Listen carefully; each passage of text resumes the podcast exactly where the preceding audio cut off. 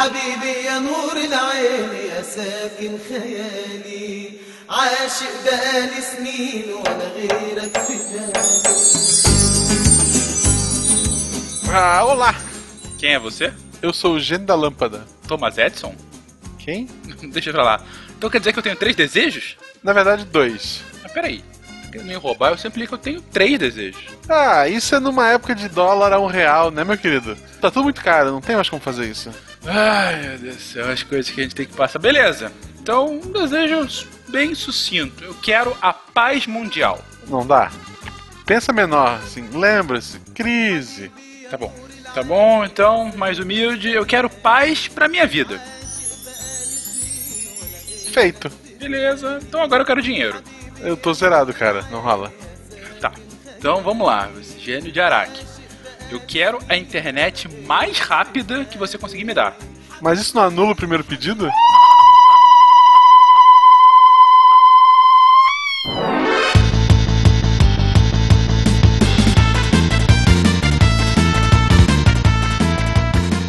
Pessoas, aqui é Fernando Malto Fencas, diretamente de São Paulo. Eu pergunto a vocês, nobres historiadores, é hoje que descobriremos que Aladdin é historicamente acurado?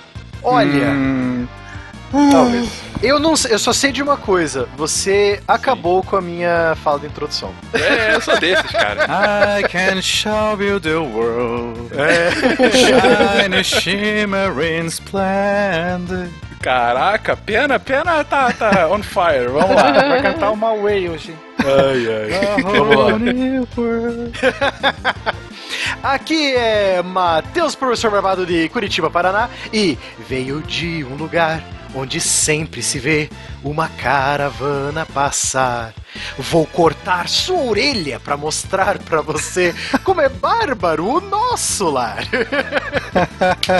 a noite da Vento do oeste, E o sol celeste, leste, seu camelo quer Cabelo descansar. quer descansar. Eu sou babaca, eu só sei inglês. Olha só. Ouvintíssimos, aqui é Dani Madrid de São Paulo. Venha aprender com a gente que a contribuição da cultura árabe é muito mais do que a pérola. Ô Mila, mil e uma noites de amor com você. Nossa! Não Caraca, apagado. Cara, tá cada vez melhor. Porra. Parabéns, Dani. Wala Wala ouvintes, aqui é o Pena de São Paulo e Larmo al Hamem Halel, Walarmo al Himari Haram. Aê! Foi bem, foi bem, Spengler? Foi bem, foi bem, foi bem. É um trava-língua árabe, galera. E foi difícil fazer esse trava-língua.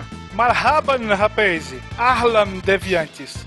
Diretamente do palácio do califa Assim Pifa, eu sou Ahmed Ibn Fardan Ibn Ali Abbas Ibn Rashid Ibn Hamad.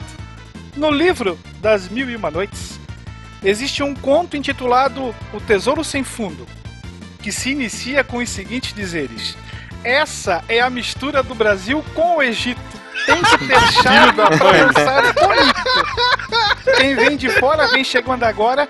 Presta atenção, essa é a parte principal. Mexe a barriguinha sem vergonha e entra. Olha o Alibaba aí, ó. O Alibaba. É, sensacional. Oh, começou com o 13 Esse é terceiro guerreiro aí, né? Eu tava esperando o Spengler tacar uma dessa, cara. Muito Genial. sério, né? A minha entrada A era o El Chan, a minha entrada B era a música do Aladdin. Eu odeio todos vocês. Diga as passas, Catarina, que é Marcelo Guaxinim e a desvantagem de um tapete voador é que não tem pra onde varrer a poeira. Boa, boa, bom ponto. Você está ouvindo o SciCast, porque a ciência tem que ser divertida.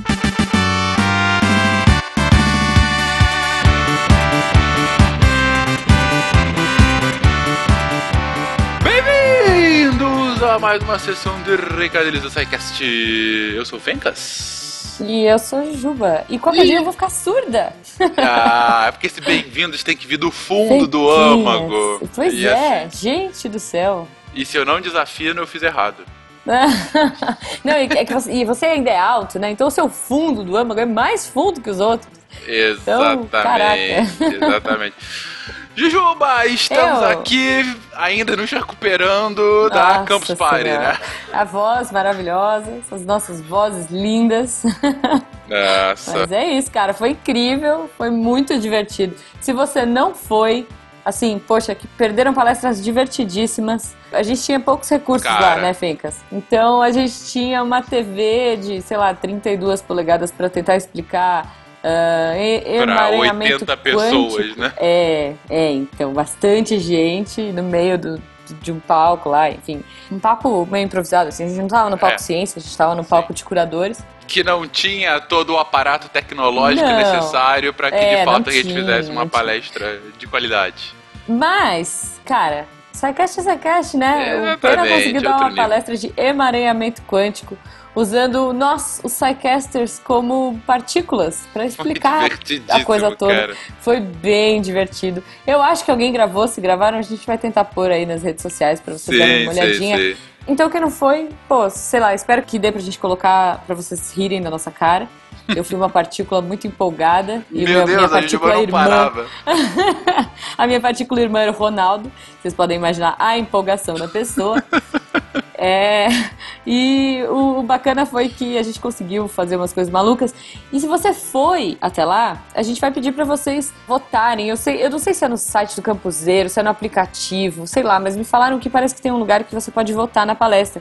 E, enfim, ranquear e falar o que que você achou. Então, por favor, entrem lá, votem, deem sua opinião. Isso vai ser bem importante pra gente poder voltar ano que vem, continuar com conteúdo lá, enfim. É isso aí, Isso. galera. E obrigada pra todo mundo que tava lá.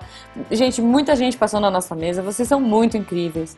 Assim, muito carinho, muito um retorno incrivelmente gostoso, sabe? Nossa, é e isso não tem preço pra gente. É impressionante é, cada, cada fala da galera que passava lá. Primeiro que Sim. descobria como é que era a nossa cara. A Jujuba não, porque a, A Jujuba é uma popstar youtuber, né? né? A Jujuba já tem o rosto conhecido. Mas quando ia chegando assim, por duas vezes na campus, eu tava falando com alguém e alguém virou assim com o olho arregalado: Você é o Fencas? tipo, me Não, reconhecia cara. e geralmente com a cara de decepção, né? Que bosta, hein? Mas tudo bem. É, não, mas é, eu também. O pessoal olha e fala, nossa, achei que você fosse mais alta. É, pra mim, nossa, você é realmente grande, né? É, pois é, o É, mão grandão é. não é à toa, gente. Mas, mas, mas falando sério, as palavras de carinho da galera, falando da importância do nosso trabalho, falando que Uhum. tá sempre nos ouvindo, nossa, isso vale muito, muito a pena. É sempre muito legal ouvir isso, sempre Sim. em qualquer meio e ao vivo, mais legal ainda que você tá lá. Nossa, pode cara. responder, olhar no olho da pessoa, né? E agradecer, dar um abraço nela, Pois enfim. é, abraçar, tirar foto. Ah, eu tirei várias fotos. Tipo, adorei, cara, adorei. A gente fez muita bagunça lá. A gente invadia um lugar e, e à noite, de madrugada, a gente va- invadia uns lugares e fazia umas, uns, umas sessões de cinema. A gente viu Monty Sim. Python, a gente viu Feira da Fruta, a gente assistiu Doctor Who, jogou tabuleiro. Olha, foi muito divertido essa campo. Fizemos E- uma palestra improvisada no palco do Jovem Nerd. Isso, a gente. Nossa, cara, a gente tava muito tais nessa, nessa campus. Espero que vocês tenham curtido. E, e é uma coisa que a gente sempre fala aqui, que eu vou reforçar: como é importante o feedback de vocês. Então, Nossa. continuem comentando. Coloquem no post, porque isso faz muita diferença pra gente. A gente trabalha mais feliz, a gente trabalha mais empolgado, porque, cara, dá muito trampo fazer, mas é uma delícia ouvir esse feedback de vocês. Sim, sim. Ah, e falar em feedback, eu tenho que contar ontem. Enfim, ontem não.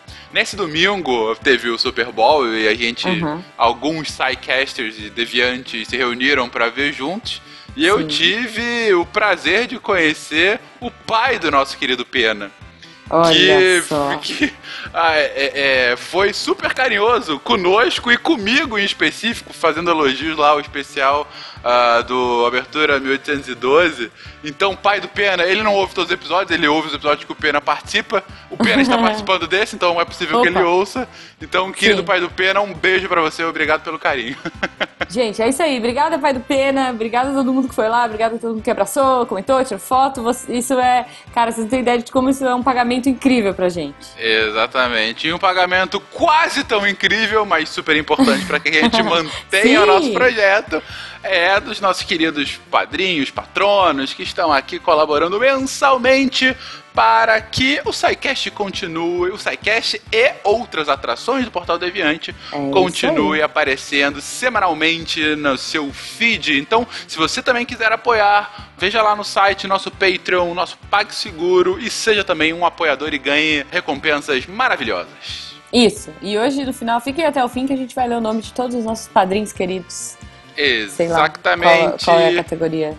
E fique até o final para ouvir sobre o início do Império, a unificação do Império Árabe. Gente, fala uma coisa, Boa. esse foi um dos episódios de história que eu mais curti gravar. Tava todo mundo inspiradíssimo. Vocês já ouviram na abertura como todo mundo tava inspiradíssimo, então recomendo fortemente, pra vocês terem noção. Esse episódio seria de uma vez só a gente falaria não só da unificação, mas também da expansão árabe, mas ficou tão cheio de informação, ficou tão denso e tão legal que a gente falou: não, não, vamos separar, vamos falar só sobre unificação hoje. Então aproveitem aí, a unificação árabe Boa. com vocês nessa semana do SciCast. Beijo! Boa. Me fala uma coisa, Vinquinhos.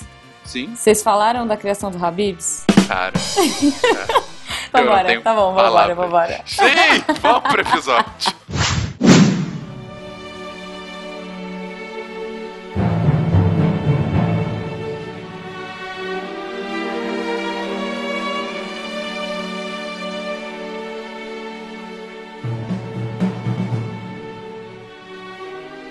De uma crença de mercadores árabes à religião que mais cresce no mundo, o Islã teve sua história pautada por uma surpreendente expansão.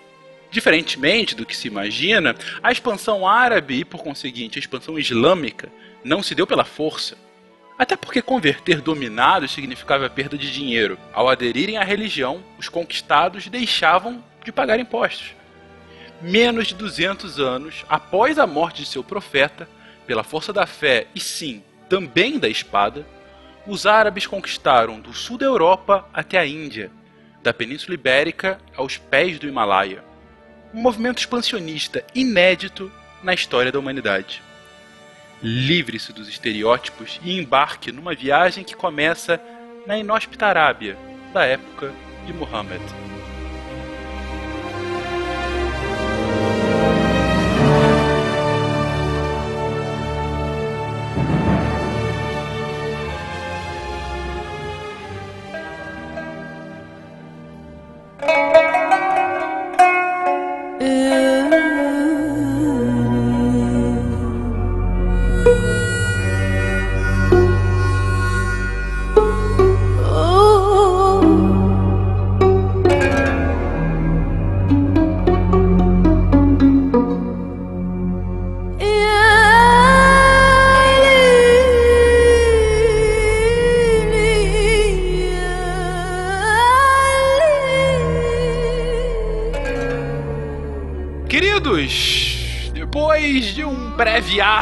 Da nossa jornada histórica, a última vez estávamos no Japão, vamos agora para o Oriente Médio, vamos falar de um local do mundo que a gente não fala desde o Egito. A gente falou um pouquinho também de Constantinopla e tudo mais, mas desde o Egito que a gente não dá um foco ali pro norte da África, pro Oriente Próximo, pro Oriente Médio, que hoje é conhecido como essa miríade de povos árabes. Vamos falar sobre de onde vieram, como saíram de povos absolutamente distintos e com pouca coesão para uma unificação política, militar e talvez principalmente no longo prazo religiosa a partir da ascensão e depois da mitificação de Muhammad no século VII. Estamos mais ou menos no início, do, entre o século V e o século VI, ali mais ou menos nos anos 550, 600, é o ponto de partida para o cast de hoje. E para começar esse cast, nada melhor do que saber o que estava acontecendo no mundo neste exato momento. Século V para século VI, gente. O que, que é o mundo nesse momento? Bom, relembrando algum dos nossos primeiros programas sobre Idade Média, o mundo nos anos 500, anos 600, ele estava praticamente assim. Lembrando lá da nossa trilogia sobre Roma, o Império Romano Ocidental já tinha completamente caído na mão dos chamados povos bárbaros, os povos germanos, que invadiram para conquistar território e fugir do nosso querido amigo Attila o Uno. Essa era a situação na Europa. Mas alguns historiadores acreditam, eu também acredito nisso, que o Império Romano ele não acabou totalmente, ele continuou através da cara e corpo do Império Bizantino, que nós já falamos sobre ele também. E por sinal, lembrando que lá no programa do Império Bizantino, o nome bizantino está caindo em desuso, principalmente entre os historiadores da Europa. Então eles têm chamado o Império Bizantino de Império Romano Oriental ou Império do Oriente, né? Então, nós temos esse império que continuou as tradições romanas, só que em vez de latim eles falam grego, tentou reconquistar as terras da Península Itálica, da Península Ibérica e da Europa, conseguiu segurar por algum tempo durante o governo do imperador Justiniano, mas mesmo assim, o Império Romano do Oriente não tinha a força necessária para reconquistar as terras que Roma perdeu no Ocidente. Então você tem uma Europa dividida em vários pequenos reinos germânicos que eles misturaram as tradições deles com as tradições romanas. Então muitos deles já se converteram ao cristianismo romano. Em especial o imperador, né? Constantino, ele se converte ao cristianismo, que a gente comentou bastante no, no cast do, do Império Bizantino, Ah, porque né, toda essa motivação, e ele dá inclusive o nome da cidade, ele rebatiza a Bizâncio para Constantinopla, que se torna a grande capital desse império, que agora ele vai fazer essa ponte com o Oriente, porque ali Constantinopla é a porta de entrada para a Europa Ocidental. Ele chega a mudar de nome quando troca de religião? Não. Eu não sei se é quando ele troca de religião, mas com certeza é por causa do ego dele, né? Todos esses caras adoram. Pra em Constantino, né? Porque ele. Putz! Ai, meu Deus do céu, hoje vai ser bom. Então, aproveitando que o Pena estava falando da cidade de Constantinopla, que é a porta entre Europa e Ásia, vamos entender um pouco o lado direito do mapa agora. Nós concentramos no programa sobre o Império Bizantino, nós concentramos no lado esquerdo do mapa, sobre Bizâncio tentando reconquistar as terras de Roma na Europa Ocidental, mas o Império Romano do Oriente tinha um grande problemaço na direita dele, que era o Império Sassânida, os persas sassânidas. O Império Sassânida ele surge onde hoje é o Irã e uma parte do Iraque e do Afeganistão. Eles se dizem os descendentes daquele glorioso Império Persa que nós já fizemos um programa sobre, lá os primeiros programas de história. Sim, verdade. Então, esse Império Sassânida e o Império Romano Oriental sempre brigaram pelo controle da Mesopotâmia, aquela velha região do crescente fértil que todo mundo quer porque precisa de comida, né, Pra manter o império daquele tamanho. É, os Sassânidas, eles começam, é, o Império começa ali por volta dos anos 200 e agora tá no seu auge, né? Quando a gente chega aqui no- nos anos 500, por aí, Ah, ele realmente tá no seu auge. Então, é uma competição forte mesmo, né, que tá acontecendo. Aí nós vamos perceber que desde esse surgimento do Império Sassânida até quando a gente for ver ali o nascimento de Maomé, no ano 600, então do ano 200 até o ano 600, Muhammad, Muhammad, por favor. Muhammad, é, o nascimento de Muhammad, até esse momento, são 400 anos, não vou dizer guerra ininterrupta, porque você tem as tréguas de inverno e as tréguas do plantio, né, de colher a safra, etc. Mas por 400 anos o Império Bizantino, o Romano Oriental, e o Império Sassânida estavam em pé de guerra, sabe? Eles não se gostavam. Então, bem no meio desses grandes impérios, você, lógico, você tem uma Europa dividida, pequenos reinos germânicos brigando um com o outro pelas terras da antiga Roma Ocidental. O Império Oriental tentando segurar as pontas ali, o Império Sassânida crescendo absurdamente, tanto que, se eu não me engano, os Sassânidas conseguiram tirar o Egito e o Levante, a região ali da Síria, Líbano, Palestina. Ele conseguiu tirar essas regiões do controle bizantino. É, lembrando que o Bizâncio pegava todo o norte da África. E que é importante também uma das coisas aí que o Barbado tá falando, que do mesmo jeito que provavelmente nesse cast a gente vem a romper com uma ideia de homogeneidade do que é árabe, né? Das confusões com os termos islã, muçulmano, etc. É importante pontuar o quanto que a Europa também não era homogênea. Não tinha nada homogêneo. Uhum. né? Na verdade, É, nessa haviam época, menos reconstruções. ainda, né? menos ainda, reconstruções, línguas muito diferentes também. Exato. é. Depois da fragmentação do Império Romano Ocidental, a gente vai ter um monte de povos ali, de reis bárbaros, que vão assumindo os controles de todas as regiões da Europa. Então, por mais que eles estejam sob o jugo ainda romano, é muito fraco. A gente vai ter o Império Romano muito mais forte agora do lado oriental. Do lado ocidental fica meio que aquela coisa, ah, dizem que é Roma aqui, mas eu tô tomando conta. É, mas as leis, algumas bárbaras, né? Uma mistureba de línguas, de culturas, então as coisas estavam se constituindo, né? Isso. Lembrando que, no máximo, a única coisa homogênea na Europa Ocidental nessa época é o cristianismo Isso. romano. E olhe lá, e olhe lá. E olhe lá, porque é bem assim, até, vamos dizer assim, começo, né? Eu sei que a gente já pode pensar até entre a declaração ali de Constantino como religião oficial do Império, até mais ou menos o nascimento de Mohammed, são mais ou menos 300 anos, né? Um pouco menos, talvez. Mas mesmo assim, se a gente pensa no que a gente chama, por exemplo, dos mil anos de Idade Média, ainda é pouco, ainda é uma coisa assim. Tô tentando achar um jeito de não falar inglês aqui, eu quero trocar early, early days por alguma coisa. Mas enfim, começo, né? Quando se estuda a história ocidental, da qual nós estamos aí inseridos, imbuídos, você fala na Pérsia, quando dos embates, principalmente envolvendo o nosso Xandinho Macedo, o Alexandre da Macedônia. Xandinho. Xandinho Macedo, veja bem. Ok. Pagodeiro, né? Você transformou o cara num pagodeiro. Olha o Alibaba, hein? que domina a região e normalmente só voltas a falar um pouquinho de Pérsia ali como sendo um vinzinho encrenqueiro do Império Romano. Sim. A história da Pérsia é muito mais rica do que isso. Nós temos um cast que fala sobre Pérsia. Então é importante ressaltar que a dominação de Alexandre é uma dominação muito curta, porque ele morre muito jovem, o império dele é dividido. Por sua vez, a área da Pérsia é subdividida. Nós vamos ter a formação do Império dos Partos e logo em seguida dos Sassânidas, que é o que a gente está falando. E os Sassânidas vão ser aquele cão de briga já na época do Império Romano do Ocidente. Tanto é que nós vamos ter um imperador romano morto por eles, o Imperador Juliano, no século II.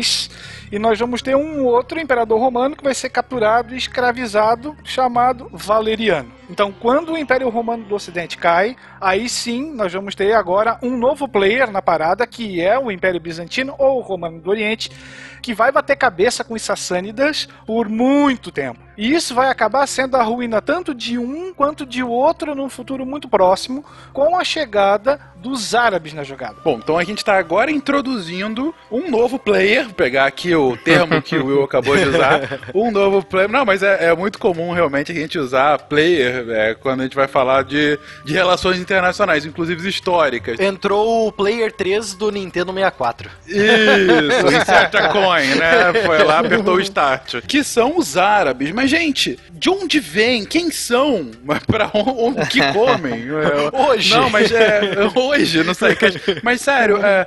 Ok, os árabes, mas quem constituía esse grupamento que hoje a gente denomina como árabe? Para nós entendermos o povo árabe, nós temos que entender onde eles viveram. Então, é bom a gente falar que o povo árabe, ele é um povo denominado semita. É um povo da região do deserto da Arábia. Por sinal, é um povo irmão do povo judeu, do povo hebreu. Então, eles viviam nos oásis e nos poucos rios que existiam ao longo da Península Arábica, ao sul da Mesopotâmia, ao sul da Jordânia, à direita do Egito. Então, toda aquela região que a gente pensa que é um deserto gigante, ela é pontilhada por oásis, é fonte de água pura e pequenos rios.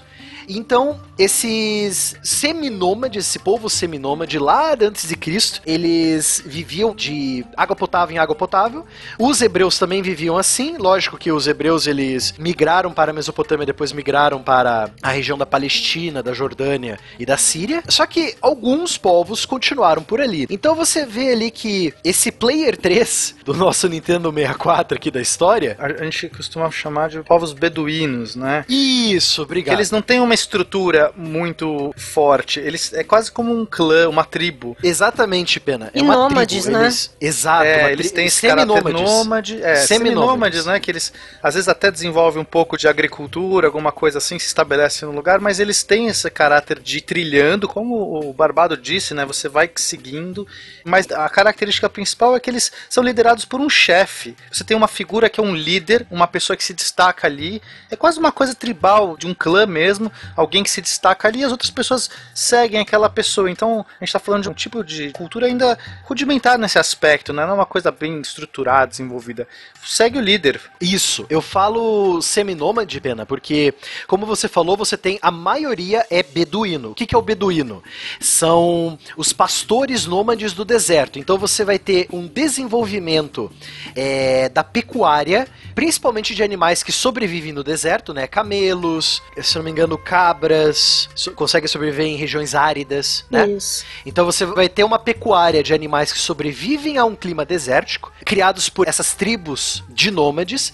Só que outras dessas tribos árabes que conseguiram se estabelecer e formar aldeias, vilas e pequenas cidades perto de oásis e rios, eles vão se tornar comerciantes. Então você tem dois tipos de tribo. Você tem a tribo dos beduínos, as tribos beduínas, no caso que são várias, são os pastores do deserto, e você tem as tribos de agricultores e comerciantes que se fixaram ao longo dos oásis e dos pequenos rios da região. Essa é a Península Arábica entre 450, 500, 550, que é o período em que o Império Bizantino e os Sassânidas estão em pé de guerra e os nossos queridos árabes ali no meio da porradaria, né? E diferente do que aconteceu com os seus vizinhos, a Península Arábica acabou como um oásis, entre aspas, de liberdade, porque esse território exclusivo não caiu sob domínio de nenhum grande império, nem os romanos, nem os gregos, nem Alexandre.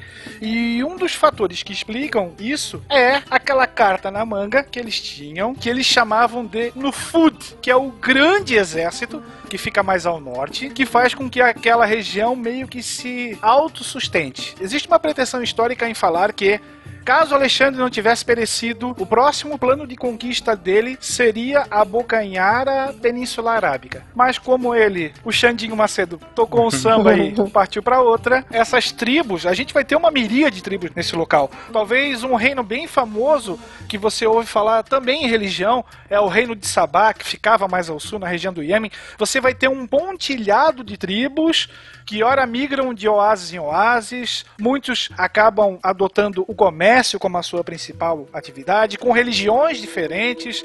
Isso vai fazer com que eles se autossustentem, preservem uma cultura e a gente pode falar até mesmo de um ethos característico dessa região. Então, a gente está chegando aqui no século 5, 6 e definindo essas posições. Do lado europeu, Europa Oriental, a Constantinopla, o Império Bizantino, o Império Romano Oriental. Do lado da Oriente Médio, né, ali a região de Irã, Iraque, entre a Península Arábica e a Índia, a gente tem então os sassânidas, os não descendentes, mas aqueles que acabaram vindo a suceder os persas. Não, tecnicamente eles são persas também. Persa, eu digo, do Império Persa, né? O, aquele que a gente comentou. Aqueles impérios persas do rei Dario, do rei Xerxes, isso, beleza, aqueles já exatamente. se foram, eles já se fragmentaram, se misturaram com outros povos ali da região do Irã mesmo, né? Até com gregos, se misturaram com gregos. Mas os sassânidas, eles falavam a língua persa, que é o Farsi. Hoje em dia o Irã fala Farsi, não fala árabe. A língua oficial do Irã é Farsi. Mas esse Farsi de hoje é bem diferente do Farsi de antigamente. Mas era a língua dos persas. Os sassânidas falavam essa língua e eles se viam como descendentes diretos dos antigos reis persas que lutaram contra os gregos, contra Alexandre o Grande, e se veem no direito de reconstituir o glorioso Império Persa. Por sinal, eles eram até zoroastristas, eles seguiam a religião do profeta Zoroastro. Sim, mas o, o que o Pena traz é bem importante da gente frisar aqui, gente. Tem o Império Persa, de fato, que é o que a gente já estudou no SciCast passado. Agora, hoje, o persa a gente pode definir como uma etnia, Sim. porque são aqueles que nascem na região da Pérsia, né? É, e que tem uma língua em comum, né? O Farsi, exatamente. Tem uma cultura diferente da cultura árabe e diferente da cultura indiana. Então, até hoje, os próprios iranianos se veem como descendentes de- do Império Persa e como persas, de fato, né? Eles representam a etnia persa. Mas, pois bem, então, e acabando essa recapitulação, temos então na Península Arábica esse novo povo, essa nova ah, gremiação que se autodenomina árabe. Aí tá a questão. Eles se autodenominam árabes, os povos árabes. Mas é justamente aí, é no plural mesmo, povos. Você não tem uma coerção, não é uma coisa estável. É cada tribo no seu quadrado, cara. Não, não tem essa de um chefe de uma tribo mandar no chefe daquela vila, sabe? Não, e é bem comum ter conflitos ali locais também, Barbado, né? Assim, São povos que muitas vezes se estranham ali e- e ficam sempre num Com conflito. certeza. Pelo controle das poucas fontes de água potável. Uhum. O Pena tem razão que a mais próximo é pensar a própria região, que é a região da Arábia. Então é o nome do povo de acordo com o nome da região. Mas tem alguns estudos de árabe clássico ou de coisas clássicas em relação ao Islã que falam de uma tradução como sendo nômade. É, tradução direta sendo a, a tradução como nômade, e de- em termos de significado, aí é língua semítica já. Então aí faz aquele mix até com hebraico antigo. Então tem a mesma etimologia de palavra do deserto, nômade, mercador, que deve ser bem posterior, né? Deve ser daquela época que o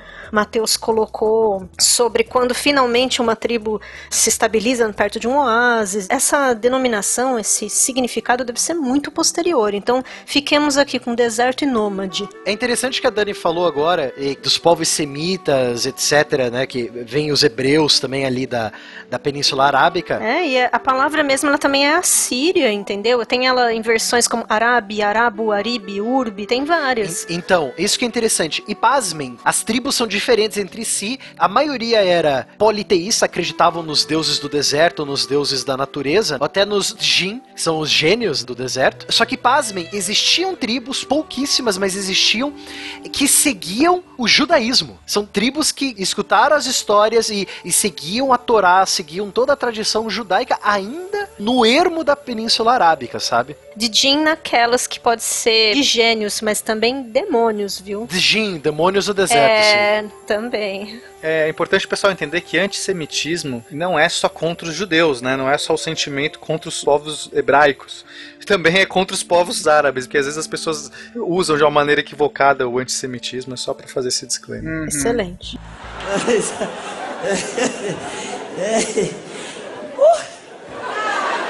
Mas aí, olha lá! Ah, onde? Olha lá, gente, olha Olha lá! lá, grande, olha lá, Sim. grande, olha lá. Doideira, doideira. Mas então, o ponto é que até esse momento, até mais ou menos século VI, a gente está falando, como colocou agora o Barbado, de povos. Povos que calharam de estar ali numa mesma terra, mas que são seminômades, começam a ter braços mais mercantis, continuam estabelecendo um próprio momento pacífico. Mas um ponto interessante é que, geralmente, quando a gente vai falar de uma nova civilização, a gente tem aquela figura que é uma figura do fundador mítico. Mas nesse caso aqui de hoje, não só é um fundador mítico, como é literalmente o profeta desse povo. E ele né? traz a boa nova.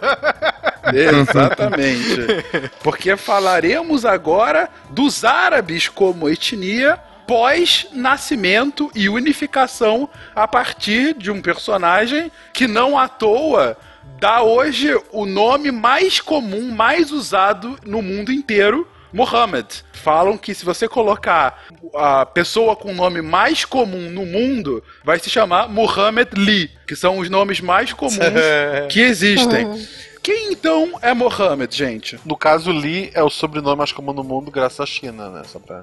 Sim, sim, só pra deixar claro. Não é chamado assim nada. Não, é sério, isso não é uma piada. Não é sério. graças ao Bruce Lee? Pensei que fosse o irmão do Bruce. Quase. Bom, sobre o futuro profeta, não se tem exatamente o ano de nascimento dele. O que nós temos é uma data aproximada entre 570, 571. E ele era filho de um mercador, mercador esse que morre numa das suas expedições, então o Muhammad acaba não conhecendo o pai. Então é órfão de pai e logo aos seis anos ele perde a mãe. né? A gente está falando aqui de uma sociedade que se estabelece pelas tribos, pelas famílias e se subdividem em clãs. Então, não conheceu o pai, perdeu a mãe muito jovem, foi viver com seu avô paterno, que morre dois anos depois. Então, com oito anos, perdeu pai, mãe e avô. E ele acaba sendo adotado por um tio chamado Abu Talib, que já morava em Meca e era membro da tribo dos Coraixitas, que eram os guardiões do santuário da Caaba. Então, Abu Talib passa a ser o protetor e o criador do jovem Mohammed e com ele ele passa a ter as noções de comércio. Então ele será um comerciante desde criança, aprendendo a conviver com caravanas, tendo contato com áreas diferentes, depois as três frentes de expansões do império, o Oriente, o Norte, o Ocidente. Lembrar que Meca nessa época já era uma cidade bastante rica. Depois a gente fala um pouquinho sobre a história dela. Legal de você ter falado, os Coraixitas, eles são a tribo que são chamados os guardiões do santuário da Caaba. Então, o que é a Caaba e o que é a Meca? Para entender Meca, você tem que entender a Caaba. A Caaba, ela é um santuário grande para a região. Ele guarda a famosa Pedra Preta, que, de acordo com alguns estudos, provavelmente é um meteorito. Eh, Não deixaram estudar muito para não ver se, se é ou não é um meteorito, porque é tipo o Santo Sudário, sabe? É coisa, ti- tipo isso, sabe? Então você tem a tal da Pedra Preta lá nesse santuário da Caaba. Meca. É um centro interessante, porque como nós falamos aqui, são vários povos, várias tribos, mas elas têm em comum, a maioria tem em comum a religião, que são politeístas, algumas tribos acreditam nos mesmos deuses, demônios e djinns e, e gênios, e Meca meio que centralizava essa religião politeísta, porque lá um viajante ou uma tribo que chegava lá para peregrinar podia encontrar o santuário do seu deus ali. Então ele tinha santuários para vários ídolos, vários deuses. Então isso que é interessante de Meca. E por isso que ela ficou muito rica também, como o Will falou. Os Coraixitas, sendo os guardiões da Caba, eles pagavam um pedágio pro pessoal entrar lá, né? Ah, venha comer a, a comida do Zalime quando visita a Caba, é? E, e por aí a gente já percebe um momento de conflito posterior a, vamos dizer assim, quando o Muhammad recebe a religião do arcanjo e tal, e começa a propagá-la e tal. Um dos primeiros conflitos tem a ver com- exatamente com isso, porque eu não consigo pronunciar esse nome da tribo regente aí do lugar sagrado. Coraixita. Muito obrigada. Então os Coraixitas, eles batem de frente com o Muhammad, porque como assim? Se todos os deuses forem falsos e só existe um, então o povo não vai vir aqui para as feiras de comércio, eles não vão mais peregrinar para cá, e aí? Entendeu? Então eles veem também um problema econômico, né? Em relação à propagação da religião, bem depois, claro. Isso é depois que ele recebe a palavra de Deus. Ô Barbado, Diga. tem uma dúvida pra você. Hum. Esses guardiões do santuário da Caaba, por acaso eles eram cegos e ficavam falando eu sou um com a força, a força tá comigo? Essa pedra preta era o cristal de Kyber? É mais fácil eles terem mil faces, entendeu? Morarem bravos. Esses guardiões aí que você está falando, cegos, são da cidade de Jeddah, que sim, existe uma cidade na Península Arábica chamada Jeddah. Eu não estou Demais. brincando, cara. Existe. Olha lá, deu um Claro, tiro. gente, Geda, Juda, é tudo dessa região, essas palavras são de lá. A pergunta é: ela ainda existe ou o Império já destruiu? Boa existe. pergunta. existe. Qual império? No caso, a primeira Olha ordem, né, só. agora, né? Em português de Portugal, ela é chamada de Jeddah ou Jeddah. E você achando que George Lucas era um cara de vanguarda, né? Por sinal, é bem do ladinho de Meca. É próximo. Próximo, é próximo, tipo, acho que 20 ou 30 quilômetros de Meca. É quase Gaspar Bruschi. Isso, que é uma referência que todo mundo conhece. Exatamente. Importante ressaltar que Meca estava situada justamente num cruzamento de rotas comerciais, tanto da Índia para a África como da Arábia para a Ásia, por exemplo. Então você vai ter uma cidade que fervilha. A cidade fervilha, respira comércio e respira agora sim religião. Olha que poético. Esse William Spengler. Demais, olha, eu- né? É de uma. A cidade fervilha, ela respira comércio. Eu vou adotar Demais. essa frase. Muito bom. Vou usar algum dia aquela- na minha vida essa frase. E os coraixitas foram muito inteligentes, unindo o útil ao agradável, o comércio e a religião. Então você tem mais de 300 deuses cultuados por essas diversas tribos. Então eles fazem um local. Lembrar que a Kaaba é um santuário que existe pré-Islã, já existia antes. A pedra preta, que supostamente era branca no início, teria sido dada por Alá para Adão, o primeiro homem, e que ficou preta por causa dos pecados da humanidade.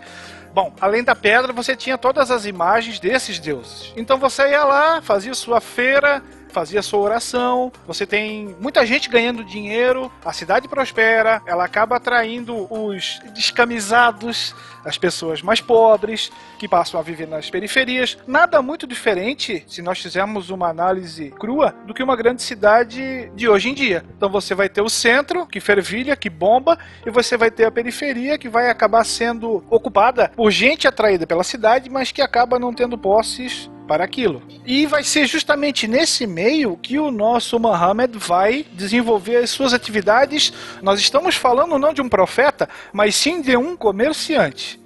E que está aprendendo o seu ofício com o seu tio Abu Talib, que era um dos ocupantes do conselho que governava a cidade. Meca era uma espécie de cidade-estado, e diferente das outras, ela não tem um rei. Aqui é a aristocracia comercial que governa. Então você vai ter um conselho. E o Abu Talib, tio dele, tem uma posição de destaque sim nesse conselho. Mas alguém ouviu a palavra descamisados e lembrou do Don't Cry For Me Argentina? Porque toda vez que fala descamisados, eu lembro daquele negócio de Evita lá. Foi até usado pelo Collor, Não. inclusive. É. Defensor dos descamisados. A única coisa que eu pensei foi quando o William disse assim, porque como toda cidade, o centro fervilha, eu lembrei. Agora Gaspar ele não pode usar como exemplo.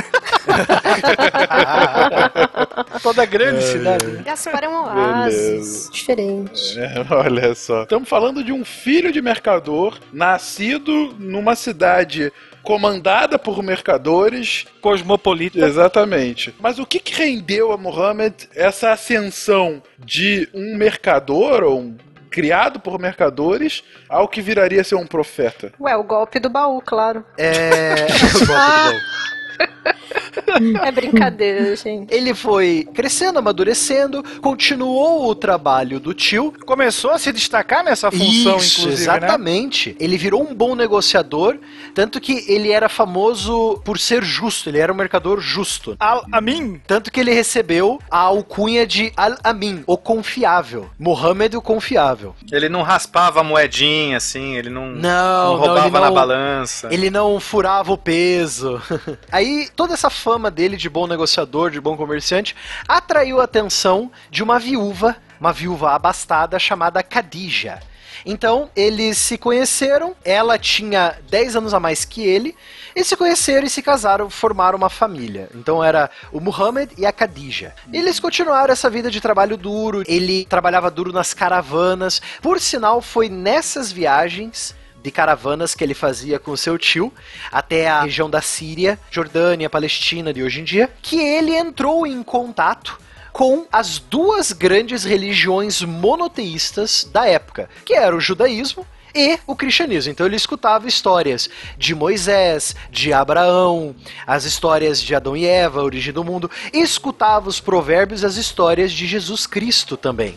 Então ele entrou em contato com, além das religiões politeístas do seu povo, ele entrou em contato com as religiões monoteístas. A ideia é que existe apenas um Deus e ele é onipotente, onisciente e onipresente, né? E segundo a tradição islâmica também, foi durante essa juventude dele, dos 12 para os 15 anos, nessas caravanas, que ele vai acabar tendo contato com um eremita chamado Bahira. E esse eremita teria predito a missão do guri e recomendado ao seu tio que ele deveria proteger ele de todos os seus inimigos. Algo assim, ó, fica de olho nesse moleque que ele tem futuro.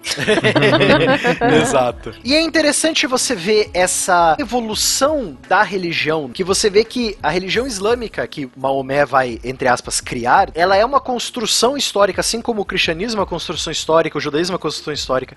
E você vê esses detalhes, tipo, para Jesus foi João Batista, que falou que ele era o filho de Deus, foi batizado, João Batista o batizou, etc. Para Maomé foi esse eremita que o Spengler falou. Então você vê Isso, que Bahira. o Bahira, o, o eremita Bahira. Então, você vê que o Islã, ele vai adotar muita coisa, ele vai adaptar muita coisa do judaísmo e do cristianismo. Assim como o cristianismo adaptou coisas do judaísmo, e assim vai, entendeu? Como o judaísmo e o cristianismo adaptaram ideias do zoroastrismo persa. E vários entrelaçamentos, né? Às vezes nem Isso. cronologicamente, né? Exatamente. Bom, aí você tem então Muhammad com sua esposa, seus sete filhos, ele aí no comerciante, mas aí ele decide se aventurar. Ele decide refletir. Ele sempre foi uma pessoa reflexiva. Ele decide fazer uma viagem a montanhas, perto de Meca, porque ele sentiu que, ah, eu preciso fazer essa peregrinação, eu preciso limpar o cérebro. Foi uma dessas caminhadas dele até a montanha, dessas peregrinações. Isso de acordo com o primeiro biógrafo do profeta, que, por sinal, o nome do biógrafo do Muhammad é Mohammed ibn Ishaq. Ok. Como eu disse, é um nome que ficou um pouquinho. Exato. Então, Muhammad, numa caverna nas montanhas perto de Meca, ele escutou uma voz chamando o seu nome.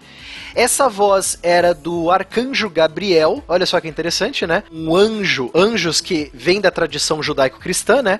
Então, foi o arcanjo Gabriel que veio trazer a ele, veio anunciar que Muhammad seria o último e maior profeta de Alá, de Deus, e ele deveria espalhar as palavras de Alá pelo mundo. E foi entregue a ele a primeira parte do que seria o que hoje é conhecido como o Corão, ou Al-Quran, né, que é o livro sagrado do Islã. Espalhar barra expandir, né? Que já temos aí o nosso primeiro momento de pensamento, né, expansionista. Sim. E um ponto fundamental da gente entender o tempo todo é como a gente está frisando, entrelaçamento entre as religiões, isso está muito claro. Você vê que a revelação de Muhammad vem pelo arcanjo Gabriel, como disse o Barbado, da tradição judaico-cristã. Por sinal, Fencas, o mesmo arcanjo que anunciou Isso. a Maria que ela estava grávida do filho de Deus. Isso, a chegada de Jesus. Não à toa também, no próprio Corão você tem a menção ao profeta Jesus, né? O segundo profeta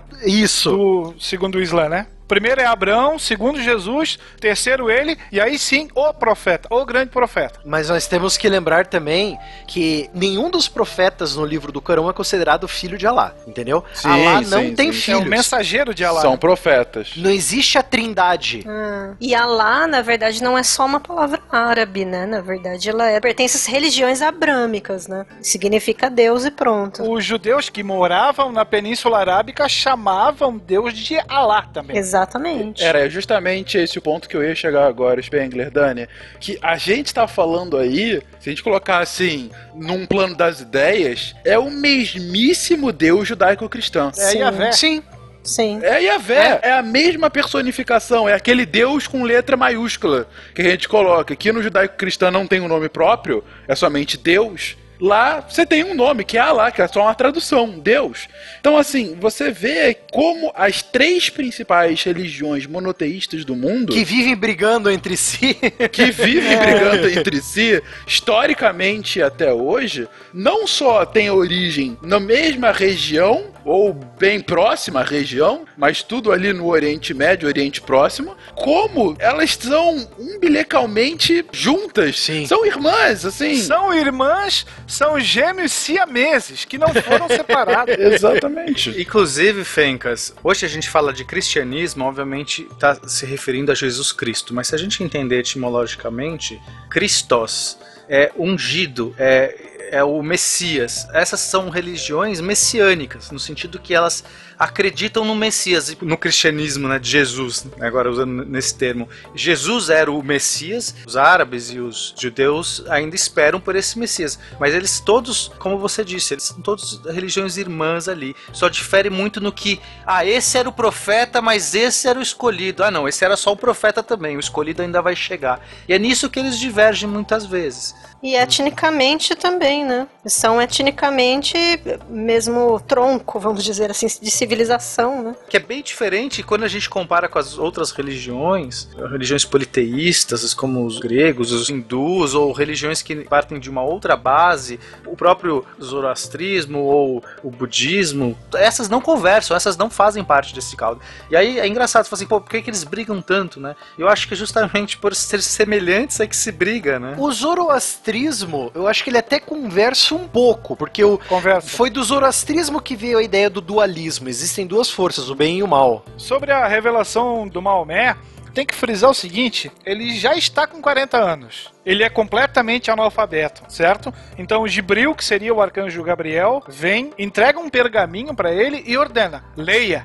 E aí o que, que ele fala? Mas eu não sei ler. E aí o anjo, claro que não vai dar ouvidos, e repete: leia. E aí, entre aspas, magicamente, ele começa a ler. Ali estava escrito. Então, seriam esses os primeiros versos daquilo que Maomé vai chamar de Corão ou Alcorão, que vem do árabe Al-Quran, que basicamente significa a leitura. Mais uma vez, uma semelhança gigantesca com Bíblia. É. Quer dizer, livros, né? Então, assim. Exatamente. E é isso que é interessante. As três religiões monoteístas semíticas elas têm um livro escrito, elas têm um livro com as regras, com as histórias escritas. Para os judeus é a Torá, para os cristãos é a Bíblia, que foi começada a ser montada que nem um Frankenstein no ano 300 no Concílio de Nicéia. E para os muçulmanos, os islâmicos, é o Corão. E que não é registrado por ele, né? Pelo Muhammad. É só mais à frente que ele é realmente registrado, feito cópias, enfim,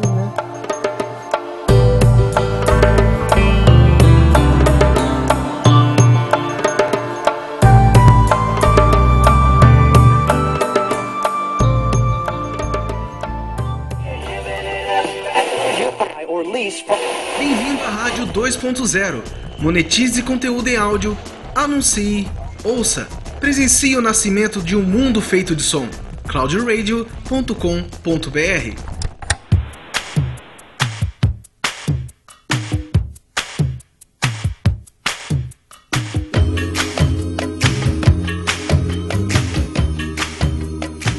Último ponto que eu queria mencionar aqui, gente, que é mais uma vez o poder dos símbolos. A gente, tanto nos episódios de Roma, quanto principalmente no episódio de Jesus histórico, e também em muitos episódios de história de outras civilizações, quando a gente estava falando de origens de religiões e desses símbolos míticos, a gente sempre coloca a importância dessas personificações. No caso de Jesus em específico, o Jesus humano, o que, que ele era? Filho de carpinteiro, virou carpinteiro e era um homem comum. Entre aspas aí, apesar de toda a concepção divina e tudo mais, mas até os 30 anos, de 3, 5 anos até os 30, a vida de Jesus não aparece na Bíblia. Ele só vira uma pessoa excepcional e daí de fato é revelada a ele todo o seu esplendor a partir de 30 anos. Nos últimos 3 anos de vida dele é o que é registrado na Bíblia. Mas é uma pessoa comum, uma pessoa do povo que ganha essa elevação. No caso, Muhammad é exatamente a mesma coisa num contexto ligeiramente diferente. Ao invés de carpinteiro, é um mercador de sucesso, sim, mas um mercador. É um símbolo, é um de status, mas ele não é um rei, não é um príncipe. Não, ele é um homem comum. Ele não manda na cidade sozinho. Né? Exatamente. Eu sei a palavra que você quer usar, Fencas. Ele não é um homem de posses. Nenhuma, assim como Jesus. Então, assim, a questão do símbolo aí, ainda mais pro que o Islã vai pregar, sobre a questão de um ponto de vista bastante, eu vou colocar uma palavra absolutamente errada, mas enfim, só para explicar, uma visão bastante socialista da distribuição de riqueza. Mas normal, Fencas, isso tem no Corão. Uma das regras da religião é dividir os seus bens com quem tem menos. Sim, é, o meu ponto é, não dá para falar que é socialismo porque não é socialismo, né? Mas eu tô falando uma lógica, É né? só você não usar o ismo. Você fala socialista, tá ok. Você usar o ismo é que acho que é um problema. Mas é interessante mesmo, isso é um dos pilares do Islã. Então, pensem assim, ó, ele tem 40 anos, ele levou dois anos da vida dele para se acostumar a essa ideia de que ele é o mensageiro de Deus, ele precisa expandir a palavra de Deus. Não tinha caído a ficha. Tanto é que quando ele volta desse retiro, ele vai conversar com a mulher pra ter certeza de que ele não tá ficando maluco. E a mulher que poderia, a Khadija, que poderia ter dizido: "Você está louco?" Não, ela recebe ele de braços abertos, leva ele pra conversar com um primo que era cristão. E esse primo vai dizer: "Você teve contato com Allah". E a partir dali ele começa, ainda leva dois anos, mas começa aí sim a aceitar essa ideia que ele deveria ser um pregador e que uma das ideias principais seria dividir as riquezas com aqueles que não têm. Isso vai, como a Dani já comentou, diretamente contra aquela ideia, já que a gente está jogando meio que no anacronismo pré-capitalista daquele grupo que dominava a cidade, onde basicamente explorar para enriquecer era a regra. E aqui tem um cara que diz o seguinte: você deve dividir com aqueles que não têm. Exato. Você deve acreditar somente em um único Deus. E isso que é interessante, Spengler, também. Você deve acreditar e se submeter a ele. Que aí vem a palavra Islam. Islã em árabe significa submissão. Você tem que se submeter a Deus, tem que temer a Deus. Tem muito a ver com a oração do Pai Nosso, né? Também. Exato. Tem muito a ver com a coisa do tanto na terra como no céu, enfim. Tem umas coisas interessantes sobre a religião islâmica. Por exemplo, eu estava fazendo aqui a pesquisa para o cast. Eu não sei a pronúncia correta das palavras, então eu peço ajuda aí para os amiguinhos. Uma das coisas que mais me chamou a atenção é que o Corão ele tem várias passagens que são contra qualquer tipo de escravidão. Então é engraçado a gente pensar, claro, né, posteriormente aí nas coisas que a gente lê sobre o Daesh, etc, nessa questão de submeter povos a qualquer tipo de escravidão. Então, no texto em si, aquele que foi compilado, depois registrado, não contém, na verdade o texto é contra, né? Então, pensando aqui mais pro viés sunni por enquanto, nós temos alguns pontos principais da religião você vai falar dos cinco pilares, né? Isso, obrigada pela palavra. Os cinco pilares da religião islâmica: Salat, ou Salat, rezar cinco vezes ao dia. Nós temos a Shahada, que seria a profissão de fé, que é até aquela fala do 13º guerreiro, né, Spengler? Que só existe um Deus e Muhammad é seu profeta. E tem também outro pilar, é o Zakat, que é essa da questão da caridade, até que o Barbado também comentou, você cuidar dos menos afortunados. E é interessante que hoje em dia a Zakat, porque vai ter um outro passo ali que você vai falar, que é a Hajj, Isso. que é o último passo, mas a Zakat é muito usada para a Hajj, porque a Zakat vai ajudar muito a Hajj. A Hajj é peregrinação a Meca. No mínimo, uma vez na vida de um muçulmano, ele tem que ir a Meca peregrinar. Ele tem que ir a Meca orar para Allah. Então, para os menos afortunados, para os pobres que não têm dinheiro para viajar para a Meca, a Zakat vem a ajudar isso. Então você arrecada um dinheiro para dar aos pobres, principalmente para ajudar ele a peregrinar, para ele ter a vida dele, né? E tem a ver com servidão também, né? E também, Uma das questões também. do Islã. Muito a ver com isso de você servir e também essa questão da Hajj, da peregrinação, ela tem a ver com um ponto sobre aquele pequeno exílio que Mohammed sofre em relação ali aos coaxitas. Então ele é expulso da localidade por conta de, ah não, aquilo que a gente já tinha mencionado. Se não existem vários deuses, então o povo não vai peregrinar, não vai consumir, não vai ter comércio e tal. Então ele é banido. E esse retorno de Muhammad, podendo estar na região de Meca, porque ele sai de lá e vai para se isolar em Medina. Então ele voltando a Meca é também um marco do calendário muçulmano, né?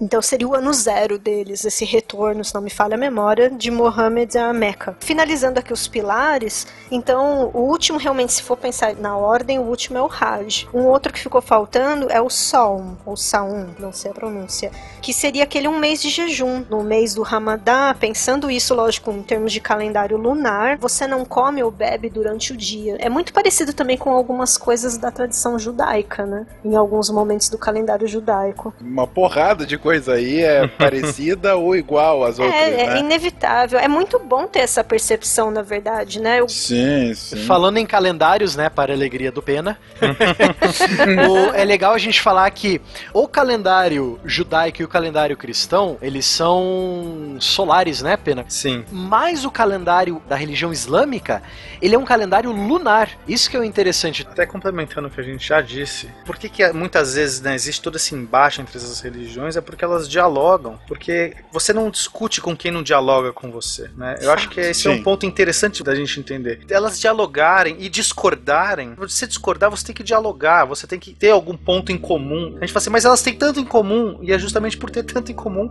que é mais fácil você conseguir discordar. Porque quando você vai dialogar com religiões que não tem nada a ver com você, você não consegue diálogo. Você vai dialogar com o budismo, não, não sei, não interage com você, não tem nada aqui. Porque é tudo modo Highlander, só pode haver um, entendeu? Então, realmente, não, não é aberto ao debate, né? Esse é um problema contemporâneo de mais de grave, inclusive. O ponto do Pena é um pouco mais profundo do que esse, Dani. Sim, que, sim. de fato, tem a questão de exclusão, né? Ou um ou outro. Mas eu concordo com ele. Colocando em outras palavras, né? Como é que um cristão vai dialogar com um budista que, quando, por exemplo, a própria lógica de morte é absolutamente distinta? Uhum, exatamente. né? Ou como ele vai dialogar com um confucionista que nem religião é direito. É mais um uma filosofia sistema de vida. filosófico. Exatamente. É um sistema filosófico que também pode ser encarado como religião. Então, assim, as bases são distintas. O próprio diálogo é mais complexo. E, no entanto, eles são mais abertos à conversa mesmo do que os próprios cristãos, né? Você conversa com quem tem uma filosofia religiosa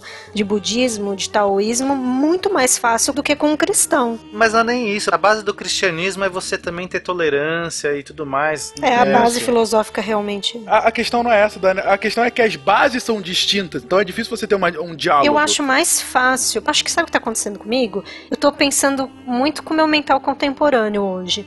Porque hoje, se eu quiser debater uma questão teológica com uma pessoa que abraça a filosofia do budismo, eu consigo, entendeu? Eu sinto que eu consigo, já senti que já, também já consegui, mas muito mais difícil, por exemplo, com um cristão não aberto ao debate, entendeu? mais uma vez, a questão não, não é o que você consegue ou não, Dani. É pegar uma pessoa adepta de uma religião, um adepto de fato, e discutir teologicamente, ou até mesmo discutir questões mais triviais do dia a dia com outras pessoas que têm uma base de pensamento distinto. Você está falando da dificuldade cultural mesmo? Exatamente, da cultural e daí teológica, de você. E também hoje, num mundo globalizado, a diferença é mais facilmente percebida e até você consegue compreender essa diferença. Agora, pensando um cristão do século V, que vai conversar com um budista do século V, e de repente vai falar qual é a sua concepção do divino.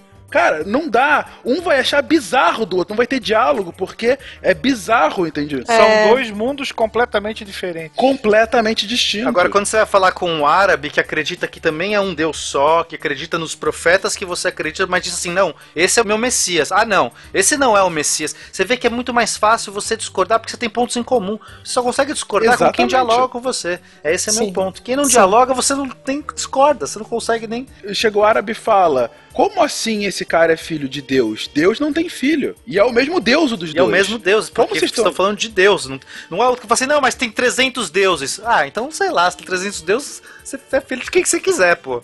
Esse é o ponto. Exatamente. Então, assim, aí você tem uma discussão porque as bases são similares. E daí você tem uma das muitas explicações do porquê dessa tentativa constante de negação de uma religião com as outras, né? Dessas três principais religiões. Porque parece que uma afronta a outra. Eu estou me sentindo é, ofendido, Ultrajado. ultrajado. é exatamente isso. Eu imagino que o problema, inclusive, tenha piorado um pouco quando da deificação de Jesus. Quando Jesus passa a ser visto como Deus, o catolicismo transforma Jesus em Deus. Vou recomendar um livro rapidinho do historiador Bart D. Ehrman, Como Jesus se tornou Deus, tem em português. Muito bom, enorme, não tenham medo, tá bom? Letras grandes, muito bom. É uma das questões mais controversas para as outras religiões, dúvida, essa Fê. lógica de do 100% homem, 100% Deus, né, que é Jesus. Mas enfim, a gente já falou sobre isso em castes anteriores, é só É para recordar. Mas bem, Mohammed, por favor. Eu acho importante ressaltar que nessa época a Península Arábica era pontilhada de profetas. Existiam vários profetas falando coisas muito parecidas, falando coisas diferentes. Mohammed foi um dos profetas. Eu acho que para facilitar o ouvinte, para quem assistiu a vida de Brian, É só lembrar Ah, quando sim. o Brian foi pra Jerusalém, ele tava passando na rua, aí tinha lá os leprosos pedindo dinheiro, os ex-leprosos pedindo dinheiro, e tinha lá uns trocentos profetas do Apocalipse falando lá. Mais ou menos assim. É, Isso aí. Mas e é uma excelente questão, Will, Barbado. Mas por que Muhammad e não os outros trocentos?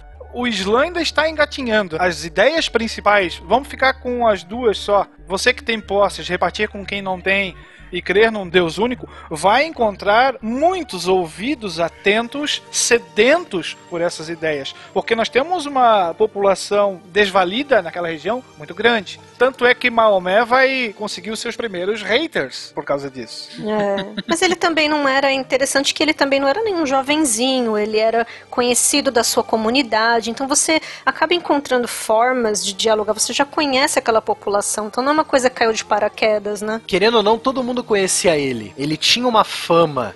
Ele era um negociador justo, ele era um, um comerciante justo. Então, querendo ou não, ele era conhecido, ele tinha uma fama atrás dele. Então, acho que isso facilitou o pessoal a aceitar. Não, esse cara é justo, ele é o. A, a mim, ele é o confiável, vamos seguir o que ele fala, né? Tem outro elemento também que tem a ver, às vezes, com a personalidade, com o carisma da pessoa, que a gente não tem Claro, como a julgar gente não aqui, tem mas como às vezes no medir. meio de tantos, É verdade. tantos profetas ali, ele tinha uma fala melhor, ou ele conseguia motivar melhor as pessoas. Até por ser comerciante, ele tem uma habilidade boa, né? De dialogar, de, de convencimento. Mas a É. reputação dele, de, ó, esse cara é justo. Eu vou ver esse cara, esse cara fala coisa. E aí ele tem toda essa lábia. Eu acho que tudo isso também é, faz parte, né? E quase todos os registros que falam sobre ele ressaltam também que ele tinha um bom humor, que no frigir dos ovos acaba às vezes sendo a diferença. É o cara que atrai, né? Ah, o cara que faz ali uma brincadeirinha ali, fala de um jeito, não aquele a doutrinação propriamente dita, mas o cara fala baixinho comigo, não vem gritando. É, ele tinha a entende? mesma linguagem de quem o ouvia. Ele não tava numa linguagem, vamos dizer assim, elitizada, um, enfim, um árabe, não sei o que lá, né? Will, só uma dúvida aqui. Se ele tinha um bom humor, é por isso que não podem fazer charge dele hoje? Polêmica. É que tem uma regra, não da época dele, mas talvez 200 ou 300 anos depois que ele morreu, existe uma regra que o profeta Maomé, e na verdade é assim, o Islã tem várias regras além daqueles cinco pilares. Aqueles cinco pilares são os fundamentais. E tem vários escritos, né, Barbado? Tem aqueles hadiths lá. Isso, que eles vão aglutinando. Ah, porque eu sou primo de quarto grau do Mohammed e eu vou escrever so- isso sobre o Islã. Então você tem várias essas aglutinações, esses livros entrando junto no Corão, né? Como os evangelhos da Bíblia. E as 72 virgens são daí. Isso. Aí você tem umas regras lá que o Islã, ele não aceita imagem. Não aceita estátua, não aceita ídolo, não aceita imagem, não aceita pintura. Ou seja, você não... É isso, iconoclastas. É. então, ele não aceita isso. Tanto que quando você entra numa mesquita, você não tem, tipo, uma estátua ou um, um santinho do Mohammed no cantinho. Você não tem desenhos, tipo, de como seria Deus, entendeu? Eles não aceitam isso. Mas tem um desenho que é a palavra Allah, que é Deus, desenhada em árabe. Ela é muito bonita esse desenho. Em todas as mesquitas ela tem. Então eles focam muito na palavra, não na imagem. Então por isso que quando você faz uma caricatura do Mohammed, o pessoal leva mal, porque eles não aceitam imagem. Não, porque a gente não pode adorar Mohammed, a gente não adora Mohammed, ele é só o profeta para a mensagem de Allah. Não é que nem a gente, tipo, a gente tem o crucifixo com Jesus. A gente tem a imagem de Jesus, não. A gente, eles seguem a palavra que Mohammed trouxe. Não é para adorar o Mohammed, entendeu? É, tem aquela questão que ele destrói os ídolos também, né, no templo. Quando ele retorna pra acabar, existe essa destruição dos ídolos do templo também, muito parecido com a narrativa cristã também, de Jesus destruindo o templo. Tipo Edir Macedo chutando a santa. Olha, não tenho palavras agora. Sério. Aí ela disse, é sério, é sério, não, sério. Ela disse, Mohammed. Eu também me chamo Mohammed. Mas é o meu nome, com certeza ele falou comigo. Era eu, era eu, não era eu. Não, não, não, não, não, eu lembro que foi específico. Mohammed do casaquinho camuflado. Eu tinha um desse, ó, eu tinha um desse. Pra chegarmos na volta dele, a gente tem que saber por que, que ele foi, né? Então, você tem toda essa história, esse cara de 40, 42 anos, esse mercador bem conhecido, falando que os mais ricos têm que ajudar os mais pobres, que... Aí os comerciantes coreanos já falaram, não, cara, você tá louco. Você, você tá pirando na cabeça, tem que fazer dinheiro. Haters, haters, né? haters. haters, haters. Sempre. E você tá falando que só existe um deus e esses outros deuses aqui que tá trazendo dinheiro pra gente? Não, negativo, pode vazar daqui. Então, você tem ali umas 70 famílias que se convertem, né? As primeiras 70 famílias da cidade de Meca se converteram ao Islã, né? Viraram muçulmanas. Daqui a pouco a gente explica o que é o muçulmano. E então, em, em 616 depois de Cristo, os corexitas proibiram qualquer membro da tribo que comprasse ou vendesse produtos para o Muhammad e seus seguidores. Ou seja, você tem um. Qual que é a palavra? É. Embargo. O, não embargo, é uma outra palavra. Sabotagem. Também. Mas eu acho que é, é embargo. É embargo e sabotagem. Sacanagem. É. Sacanagem. então, aí você tem esse embargo. Eles embargam Mohammed e seus seguidores. Então, é, eles veem que é insustentável, eles não conseguem nem comprar alimentos para eles. Então, um fato que talvez foi esse o fato que levou Khadija à morte, que ela morreu de fome. E pra piorar tudo, o tio do Muhammad, o Abu Talib, morreu e ele era o único protetor dele e o mundo começou a desabar em volta dele, quer saber, eu vou vazar daqui.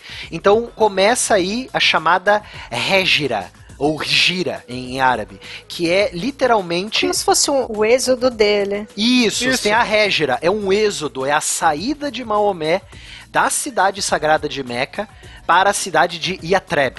Então aí você tem o marco, o ano zero do calendário muçulmano. Por isso que o calendário muçulmano nós estamos no ano 1400 e não sei quanto. E da era comum acho que é 622. Isso, exatamente. Então você tem essa emigração. E ele sai, não só ele, mas os seguidores dele, que ele conseguiu bastante até, bastante seguidores, que são chamados de Muslims, que em inglês também é Muslims, que significa muçulmano, aquele que se submete, ou seja, aquele que se submeteu a Alá, né, as palavras do profeta Maomé. Interessante mencionar que nós temos dois socos potentes que atingem o nosso amigo profeta: a morte da esposa e a morte do protetor. Que bom que você não falou Goku.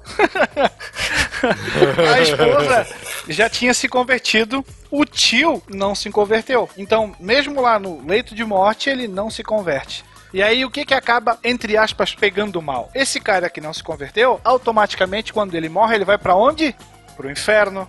Essa crença de que o Abu Talib estava no inferno acabou deixando mais puto da vida ainda o seu sucessor, que era o Abu Lahab irmão do Talib, e novo chefe do clã, um dos cabeças do Conselho Quraishita. Esse cara aí sim vai abrir os portões e soltar a cachorrada em cima do Mohammed e dos seus seguidores. Como é que esse cara pode dizer que o meu tio, que até ontem ajudava ele, tá no inferno? Tá no sofrimento eterno, né? Inclusive, como o Barbado disse, atualmente, 2017, o ano de gravação desse cast, é o ano 1438 do calendário islâmico. E o calendário islâmico, ele é utilizado com a anotação AH, enquanto o nosso o gregoriano é AD, ano Domini, o islâmico é AH, que significa ano é, é, que é ano da Égira, como o Barbado havia comentado agora, que é a fuga de Meca para para E Égira, o né? calendário judaico tem o AM, que é o ano mundi, é o ano da criação do mundo. Mas isso a gente já falou no cast de calendários. Eu sei o calendário do Pena. Obrigado, Ivash. Então aí você tem Muhammad e seus seguidores andaram 500 quilômetros até o norte ali de Meca, onde encontraram a pequena cidade agrícola de Yatrib, na beira de alguns oásis. E lá ele continuou, continuou o seu trabalho de profeta, continuou convertendo as pessoas, convertendo quem ele conseguisse converter, e ele foi criando mais seguidores e mais seguidores e mais seguidores, né? Bom, mas mesmo assim, os líderes de Meca e o cara que ficou puto que falou que o tio dele foi pro inferno, né? Eles não tinham terminado. Muitos dos convertidos que foram para Yatreb com o profeta Muhammad foram deserdados, ou seja, muitos que tinham até não posses, mas eram comerciantes como Muhammad, foram deserdados pelas suas famílias e não tinham nenhum meio mais de sobreviver, não tinham mais uma fonte de renda, não tinham tipo o negócio que era para ser deles agora não é mais, é do resto da família, sabe? Sem lenço e sem documento. E isso aí. com uma mão na frente e outra atrás, eles começaram então a saquear, a roubar as caravanas coraixitas. Então eles identificavam as caravanas que vinham do norte para Meca e roubavam. Ah, eles vão deixar a gente morrer de fome aqui com o pessoal de Atrebe? Não tem problema, vamos roubar deles então. Esses ataques deram início a uma série de batalhas, mesmo batalhas e escaramuças militares. Mohammed e seus seguidores tiveram um êxito atrás do outro nessas batalhas. Aí eles propuseram paz. Quer saber? Eh, Chegaram lá, Meca, seguinte, chega disso. Se convertam aí, me sigam. Minha religião é legal. Vamos parar com essa putaria que a gente é tudo irmão. Todo mundo é irmão aos olhos de Alá.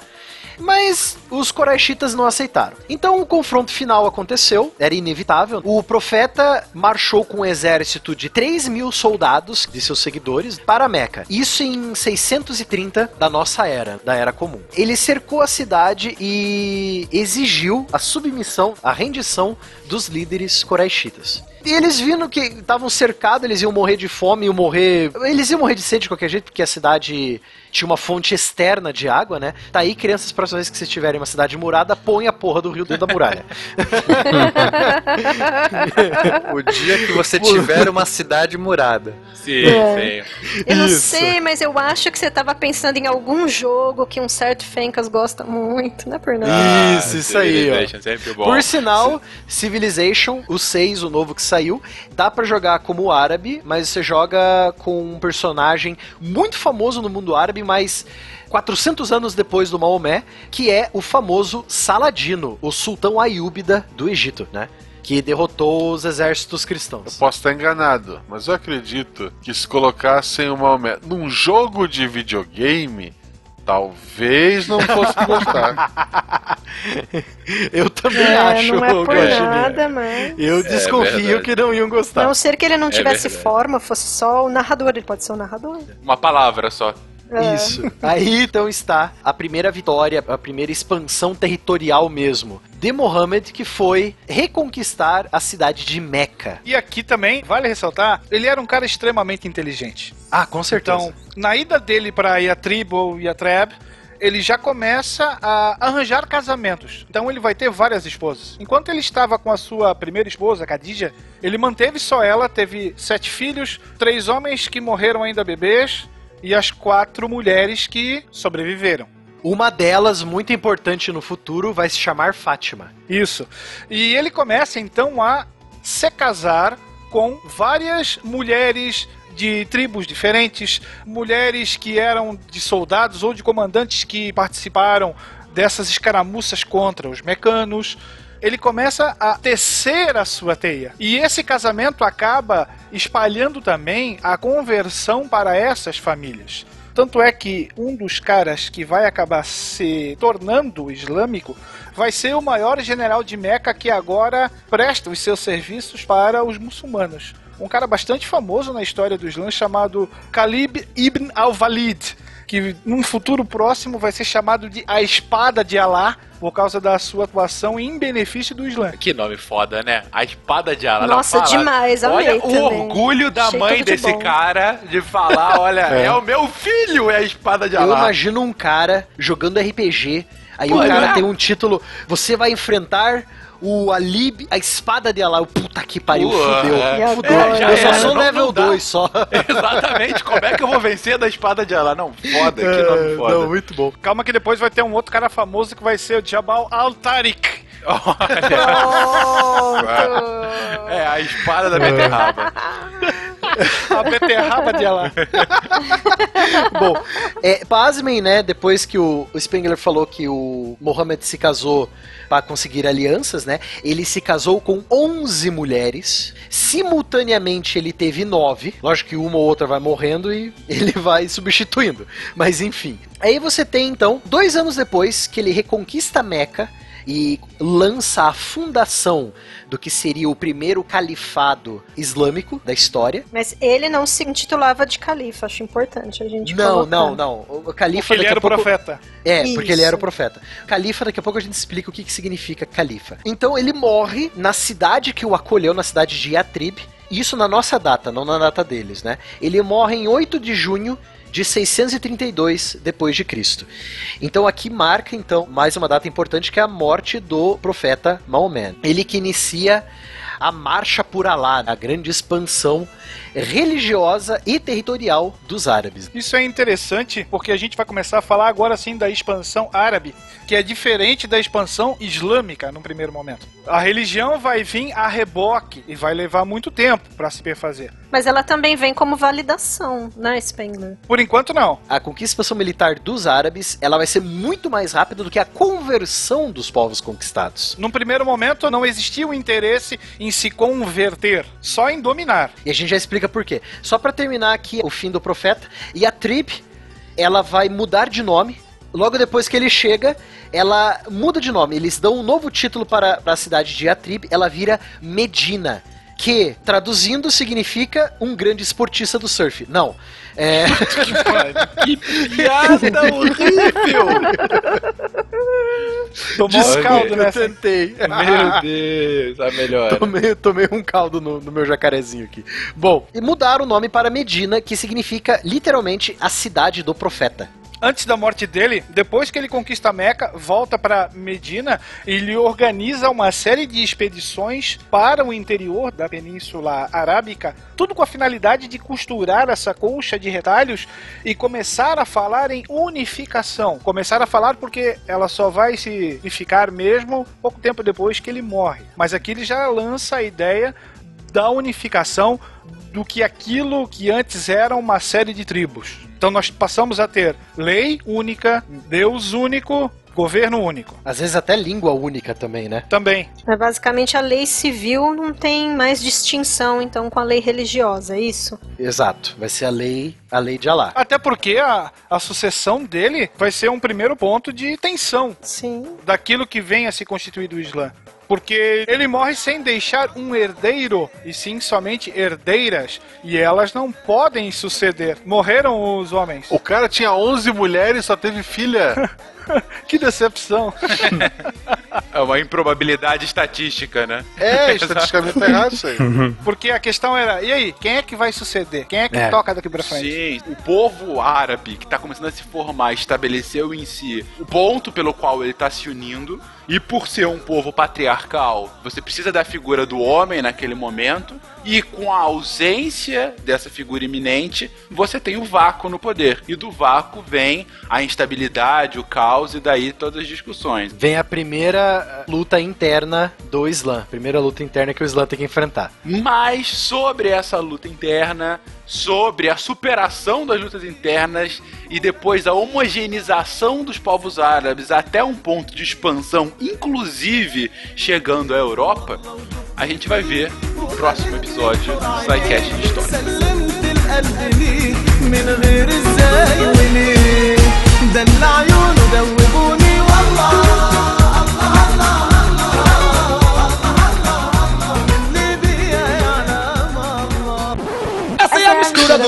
O Egito. Tá tá bonito. E estamos aqui na leitura de patronos do SciCast. O Guaxa não veio, então eu estou fazendo as vezes dele aqui com música boa. Oh, de qualidade. Música Caraca. de qualidade. Selo Guaxa, aposto que ele aprova. Ai, gente, estamos aqui para ler os nomes dos nossos patronos desse mês. Eu, eu, nunca, eu nunca lembro, agora mudou a categoria, a gente tem muito nome para ler. Salam aleikum, pessoas. Salam aleikum. Maleco, é, como é que é? Maleco salam, né? Aleikum salam. É. Aleikum salam. salam. Tá. Tipo salame, assim, sei lá. Ai, puta. A gente mudou as categorias no início desse ano, gente. A gente fez uma redistribuição. Na verdade, as categorias mantêm-se, a gente só mudou um pouquinho a premiação. Sim. E muito mais gente entrou na premiação de leitura de nomes, então a gente aumentou consideravelmente o nome. E também a gente teve um aumento expressivo nesse último mês do número de padrinhos para essa categoria. Sim. Estão preparados? Sim, senhor. Muito obrigada. Aliás, muito obrigada a vocês que ajudam a gente, sério. É, apesar da gente sempre Hum, tentar vender a Protons... Vocês que tornam isso possível. É, exatamente. A gente tem a Protons e aquela coisa, mas, gente, o mercado ainda tá meio complicado. Então, sem vocês, de verdade, sem vocês, o SciCast não estaria onde está hoje. Eu Muito gosto obrigado. do eufemismo da vendedora, né? O mercado está meio complicado, o negócio está afundando. Ah, mas eu Sabe o que penso eu otimista, imagino? né? Eu imagino a Jujuba, aquele cachorrinho do meme, que ele tá sentado dentro de uma sala pegando fogo, e ele fala, tá tudo bem. Tudo bem, gente. É isso O mesmo, mercado só exato. está meio complicado. É isso. Ai, eu sou um cachorrinho no beleza. fogo. Ok, vamos começar a ler que tem muito nome pela frente? Vambora. Então vamos lá, gente. Álvaro Guilherme Gasparini Passos. Alan e um sobrenome impronunciável, provavelmente em alemão, que se fala Wush!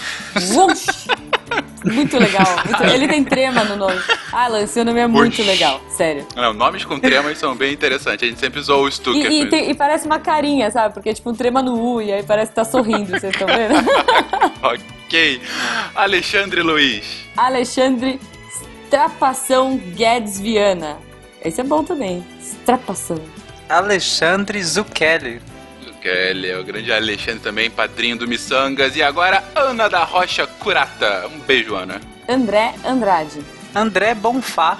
Olha aí, beijo, Bonfá. André Luiz Parisotto Reichert. Antônio Alísio de Menezes Cordeiro. Antônio Carlos da Graça Mota Durão de Souza. Ah, esse aqui é o que eu adoro falar que é miçangueiro. Arterra. Arterra. Era eu, mas tudo bem. Desculpa, então eu falo do meu desculpa. irmão, que é Bernardo Malta. Ei, irmão! Boa! Betânia Santos. Bruno Fernandes. Bruno Saito. Carlos Gonçalves de Moura, das baterias Moura. Ó. Ou não. As referências são ótimas. Carlos Martins. Cássio Santana. Daniel Martim. Daniel Scopel. Não, Scopel. Scopel. Eu não sei a sua pronúncia, mas é Scopel. Vamos chamar de. Scopel. Scopel. Daniela Araldi. Daniela Salomão. é a Ó, Dani? É a Dani. É a Dani Dani. Madrid. Sim, é a Dani nossa Madrid. historiadora. Daniele Mesquita. Davi Castro da Silva. Denis de Azevedo Silveira. Diego Atílio Trevisan. Douglas Floriano de Souza. Elias Diniz. Quem diria que eu falaria o nome dessa figura? Eloy Carlos Santa Rosa, também conhecido como Da O Eloy. Nicarágua. Ô, Eloy. Ou a Nicarágua, é verdade. O Eloy maluco. Emerson Luiz Silva. Enio Gali Ferlin. Evandro Lopes. Fabian Marcel Menezes.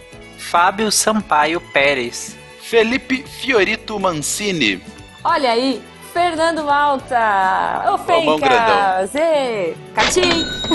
Cati. Felipe Rios. Flávia Nogueira Ward. Beijo, Popó. E ela estava Popó. on fire no último episódio. Tava excelente Beijo, no episódio.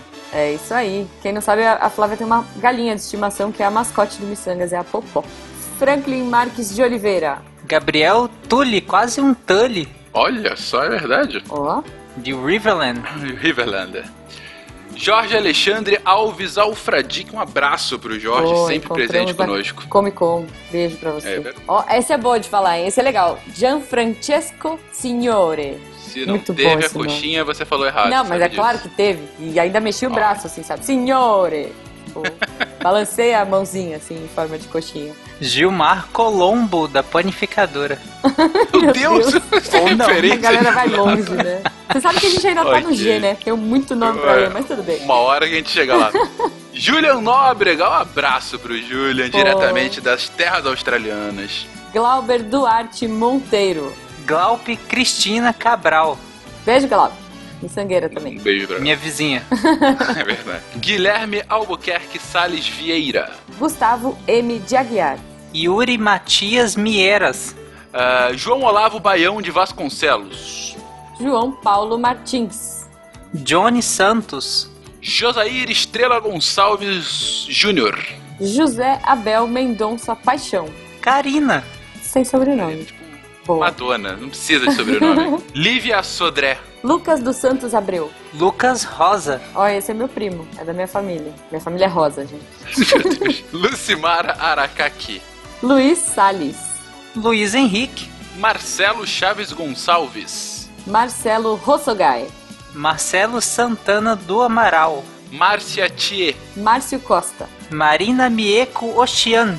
O Xian eu sempre penso que é palíndromo, que é mais o que é o contrário, sabe? Quando eu vejo. Ah, porque, claro, o contrário faz muito mais Sim. sentido. Não, É, é, é que sempre quando eu vejo uma palavra que começa com uma vogal e termina com consoante, eu Você acho que ela tá escrita ao contrário, Tá entendeu? bom, gente. Palíndromo. Olha que bonito. Vamos. Desculpa, Marina.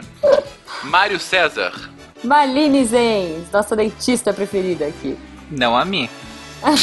Masaki Mori. É um bom ponto. Foi rápido essa, hein, Tarek? Foi bem rápido. Tô esperto. Maurício Linhares. Maureen Aragaki. Beijo, Mauri. Ela é muito fofa, gente. Ela, é- ela tá lá no grupo dos patronos do WhatsApp. Nayene Ferraz. Natália Nakamura Gouveia, também conhecido como Nanaka. Paulo Rig, vulgo Beto Patux. Beto Patux. Um querido também. Pedro Ivo de Araújo do Nascimento. Pedro Osternak Correia. Pierre Ferraz Silva. Rafael Marques. Rafaelo de Souza Lima. Ricardo Campinas. Rinaldo Igual Júnior. Bom nome. Que é filho do Rinaldo Igual. Bom nome, bom nome. Roberto César Reis da Silva. Rodrigo Marcondes. Rogério AA. Rosineide Alves. Rudieri Turciello Colbeck. Muito bom esse nome. Nome estiloso. Rude Maruyama. Samuel Facchini. Sérgio Garcia. Silvio Antônio Siqueira da Cruz. Amém. Deus. Simval Freires. Thales Pupo Araújo. Pupo é um sobrenome fofo, Pupo né? é muito bom, cara. Eu queria dizer Jujuba Pupo. Olha que legal. Pupo. É muito legal, cara. Thales, eu adorei seu sobrenome, sério. É. Tiago Oliveira Martins Costa Luz. Esse é miçangueiro também. Iluminado ele. É. Tiago Felizbino Alves. É um cara que tem feliz no sobrenome. Ele Boa. podia ser um Tristino, mas ele é um Felizbino. Alves. Vocês são cada vez pior, cara. Um abraço, Tiago. Tiago Souza Fraga. Victor Carniato Franco. Vitor Fap dos Santos. Ó, oh, Fap, nosso arroz de festa também tá sempre nos eventos aqui em São Paulo do grupo do Miçanga. Hamburguero. O nosso hamburguero, é. Ó, esse, esse é. Esse tem a ver com o episódio. Vitor Israel. E polêmica. É, tem a ver, não agora, mas tem a ver. Tem a não, não ver, deixa pô. de ser. Um dia terá. Um dia terá. Walter Waschek Neto. Ele vai. Walter, Walter, fala pra gente como Neto fala do seu nome. Walter Waschek. Washek. Wachek, o Teve um Vachek. Sei lá, fala pra gente como é que. um Júnior como... Neto. É. Werther Krollin, também conhecido como o deus do Wi-Fi. Meu Deus do Wi-Fi. Ele nunca sabe pronunciar. Verta, eu vou falar pra ele como é que é. É Verta Krulin. Ele me ensinou. Krollin, É Krulin. I'm sorry, I'm sorry. William Bacelar. E por fim, nosso querido historiador William Spengler. Ah, beijo, Spengler. Eu acho que 15 minutos falando nomes e zoando alguns amiguinhos, todos com muito amor, é o suficiente, mas, queridos patronos, sempre se lembrem, estamos aqui falando os nomes de vocês para agradecer mais uma vez esse super apoio que vocês dão mensalmente. Se vocês querem continuar ouvindo programas de qualidade sempre no prazo e da forma mais divertida possível, continuem contribuindo. Se você quer ouvir seu nome aqui, se- com brincadeiras ou não, se vocês tiverem algum problema com brincadeira, a gente avisa É, e a gente tá levando tudo na esportiva. Sim. Mas se você quiser ouvir o seu nome aqui, entre lá no Patreon, entre no PagSeguro, mas entrem sim em nossos corações Ah, como patronos do. SciCast. Agora vamos continuar cantando. Essa é a mistura do Brasil com o Egito. não, Para chega! Não sei o que lá, para dançar bonito. Ah. Não sei o que lá, dança bonita. Habibi, Habibi. Não.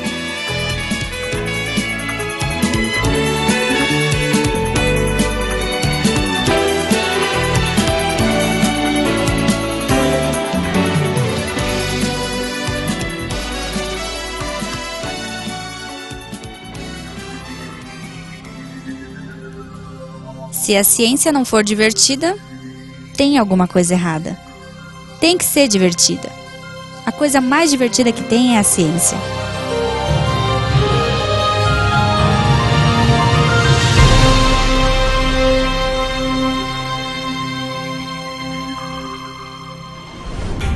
Este programa foi editado por Tapcast. Edições e Produções de Podcast.